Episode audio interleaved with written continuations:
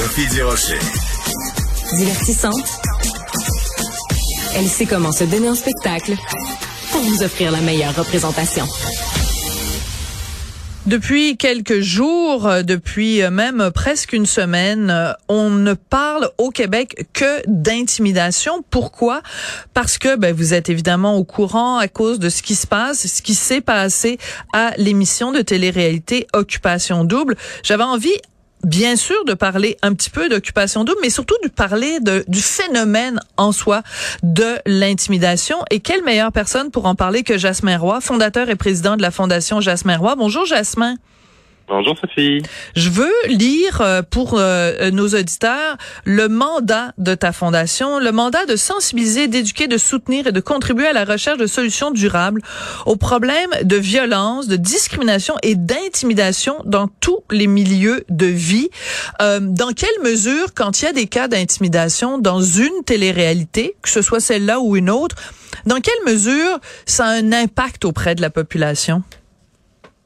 Ben, ça, ça a un grand impact. Euh, moi, je trouve, tu sais, j'ai pas écouté les émissions, donc je peux pas trop commenter ce qui s'est passé parce que j'ai pas, j'ai vraiment pas eu le temps d'écouter. Mais il y a une chose qu'il faut comprendre, c'est que l'intimidation dans nos sociétés, ça existe surtout à cause des témoins silencieux.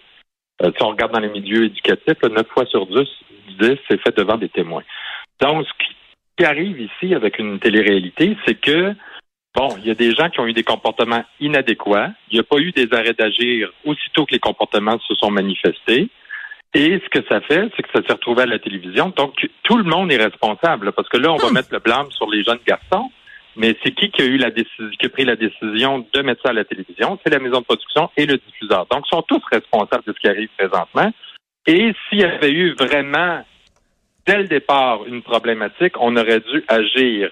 Et c'est ça le grand des problèmes avec l'intimidation, c'est qu'il n'y a pas d'arrêt d'agir. Donc, on laisse aller, on, va leur parler, on va dire améliorer vos relations.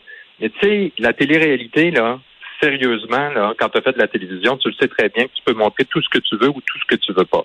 Donc, là, on fait porter le blâme sur ces garçons-là. L'impact que ça va avoir sur eux va être terrible quand ils vont venir dans la population. J'ai vu qu'il y avait des psychologues qui étaient pour s'occuper d'eux autres et une chance, mais ils ne sont, il faut arrêter de penser qu'ils sont les seuls responsables de la situation. C'est un problème de système. Le système a accepté que ça se fasse. Le système n'est pas intervenu. Le système n'a pas arrêté tout ça.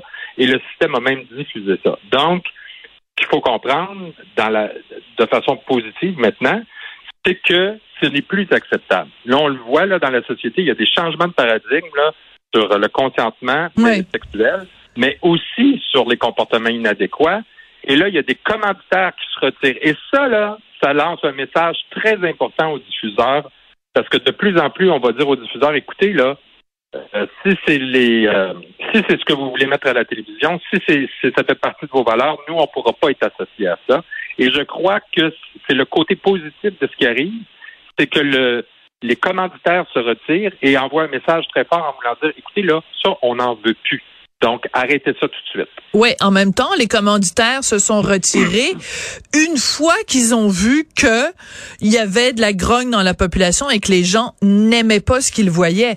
Mais ils mhm. se sont pas retirés dès que ça a commencé parce que dès que ça a commencé, c'était bon pour les codes d'écoute parce que tout le monde écoutait ça. Donc, il y a une sorte aussi de, de, de complicité un peu, un peu hypocrite quand même. Mhm. Je sais pas, je sais pas si j'irais jusque là, parce que dans le fond, euh, tu sais, quand tu as signé un contrat de commandite, ça, doit pas être simple à, briser non plus. C'est vrai. Ça, je connais pas tout. Puis je sais que aussi, euh, moi, dans ce que j'ai vu là, dans les articles, c'est que la production a appelé les commanditaires pour les rassurer, pour essayer de les garder. Est-ce qu'il y avait de la grogne? Est-ce qu'ils ont voulu se retirer plus tôt? Est-ce qu'on leur a dit on va s'ajuster? Ça, je ne sais pas. Donc, je peux pas, euh, je peux pas leur donner des mauvaises intentions parce que quand tu es pris dans une situation comme ça, euh, puis même la production, là, c'est pas drôle pour eux autres, là, parce que quand tu perds de l'argent, euh, c'est pas drôle. Donc, euh, c'est ça. Il y a peut-être eu des discussions, puis ont dit, ben oui, on va ajuster le tir, puis le tir, c'est pas ajusté. Fait que, donc, ça là-dessus, peux pas trop commenter. D'accord. Mais, euh, mais, mais, je ouais. reviens à ce que tu nous disais tout à l'heure parce que tu as utilisé deux termes sur lesquels je veux qu'on revienne. Tu as utilisé le terme témoin silencieux. Donc, quand on voit quelque chose, une action, ce qui se passe et qu'on ne fait rien, qu'on garde sa bouche fermée, pour, pour parler poliment. Et tu as parlé d'arrêt d'agir. Un arrêt d'agir, ça aurait pu ressembler à quoi? Quand on est, par exemple, au travail, quand on est dans la famille ou à l'école, quand on est témoin d'un cas d'intimidation, c'est quoi? Comment on fait un arrêt d'agir? Ben, un arrêt d'agir, ça se fait par l'autorité qui est en place. Donc, dans ce cas-ci, ça serait la maison de production de dire, écoutez, nous, on accepte ce plan-là. Tu peux donner un avertissement, mais tu n'en donnes pas deux. Là. Puis là, tu dis, nous, ce qu'on s'attend de vous maintenant, c'est ce comportement-là. Et si le comportement une deuxième fois se manifeste, ben là, l'arrêt d'agir, ça veut dire qu'on retire du groupe. Puis on va dire à la personne, on, écoute, on va t'accompagner à développer tes compétences relationnelles parce que tu as évidemment un problème. Et on, c'est ce que ça veut dire aussi. Là, quand les gens qui ont des problèmes qui intimident les gens, là, c'est un conflit. Là. Tu peux vivre un conflit puis pas être fin avec quelqu'un, ça, c'est pas c'est pas de l'intimidation. Là, c'est vraiment répété. Donc, quand c'est répété, Mm. c'est que c'est un problème souvent émotionnel et relationnel, puis ça te prend des mesures éducatives pour que tu puisses adopter de meilleurs comportements en société. Et là, ben, c'est pas à la, moi, à mon avis, c'est pas à la production de leur enseigner à avoir de meilleurs comportements, mais ces garçons-là, je leur conseille sincèrement de consulter et euh, peut-être même un psychologue sur euh, une longue période, s'il en trouve un psychologue, évidemment, mais euh, qui trouve quelqu'un qui va les, les aider à améliorer leur relation avec les autres parce que c'est problématique. Est-ce que tu, parce que tu, tu parlais du moment où euh, les trois qui ont été évincés vont revenir dans la société puis vont découvrir tout ce qui a été dit à leur sujet, est-ce que ta crainte, c'est que les intimidateurs soient à leur tour intimidés? Oui.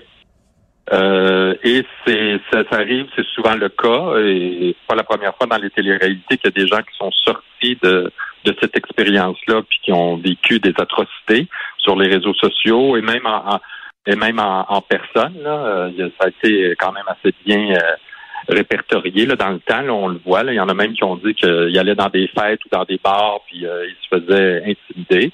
Oui, c'est un choc pour eux autres, un grand choc même. Et euh, on les a pas protégés à quelque part non plus. On, on- on a exposé ces mauvais comportements-là. C'est comme si on avait exposé publiquement une agression sexuelle. Puis là, tu te dis, ben là, OK, retournez dans la société. Là, on a un psychologue qui peut vous accompagner, mais tu t'imagines le choc euh, que Ouais. ça peut avoir? Non, c'est ça. Donc, c'est un choc psychologique qui peut avoir des conséquences. Encore là, quand on met ça, de- de- quand on, on met ça de l'avant comme ça publiquement, ça peut même, au lieu d'améliorer leur relation, ça peut envenimer les situations. Donc, ils peuvent développer encore plus de mauvais comportements par la suite. Jasmin, toi, tu es euh, monsieur télé quand même. tu connais tu connais les rouages de la télé. Si on disait Ouais. aujourd'hui, en 2022, tu as l'occasion de participer à une télé-réalité, tu dis oui ou tu dis non? Ah, on m'a- on m'a déjà appelé pour participer à une en particulier. J'ai dit non. Pourquoi? J'ai dit non. Euh, ben, ça dépend peut-être de, de- de- de le style, là, mais euh, on m'avait approché pour faire Big Brother, puis je sais pas, j'aimais pas ça. Je, je trouve, je sais pas, je suis pas là, je suis pas dans ces affaires-là. Puis moi, les affaires de, on crée des des gangs, puis on crée des magouilles, puis tout ça, euh, je me sentirais pas bien là-dedans. Est-ce que, euh, selon toi, la télé-réalité, ça sert à montrer les bons côtés ou les mauvais côtés de l'être humain? Est-ce qu'il y a quelque chose de positif qui peut ressortir d'une télé-réalité, d'après toi? Ben, moi, je pense que oui. Euh, c'est sûr qu'on veut créer une histoire, on veut créer. C'est comme un téléroman improvisé. Là. Euh, puis les gens qui travaillent justement, c'est quel genre de scénario qu'on peut mettre pour que tu sais, ça, ça suscite des réactions, qu'il y en a qui pleurent, qu'il y en a qui réagissent. Parce qu'on veut capter l'attention des téléspectateurs. C'est quoi la télé, là? Ouais. Donc, euh, dans tout ça, honnêtement, c'est peut-être un modèle qu'il faut laisser aller ici. C'est un modèle qui est plus dangereux aujourd'hui qu'il l'était dans les, je dirais, au début des années 2000. Là. Tu sais, Ouais. Quand c'était euh, la grosse mode, là, il y en avait partout. Là, là, on sent que les gens acceptent pas, puis on l'a vu même avec Big Brother à un moment donné. Il y a des choses là qui sont sorties de certains participants, puis ça, ça a créé des vagues. Donc, euh, tu sais, il y a des affaires, des fois, sur le coup de l'émotion qu'on peut dire, là. Quand tu es filmé 24 heures sur 24, si le producteur décide de le mettre de l'avant, ben il faut que tu vives avec après. Exactement. Merci beaucoup, Jasmin. Ça a été très euh, généreux de ta part d'accepter de venir euh, de nous parler de ça. Euh, puis écoute, on, va continuer de suivre la saga, mais je trouve que c'est important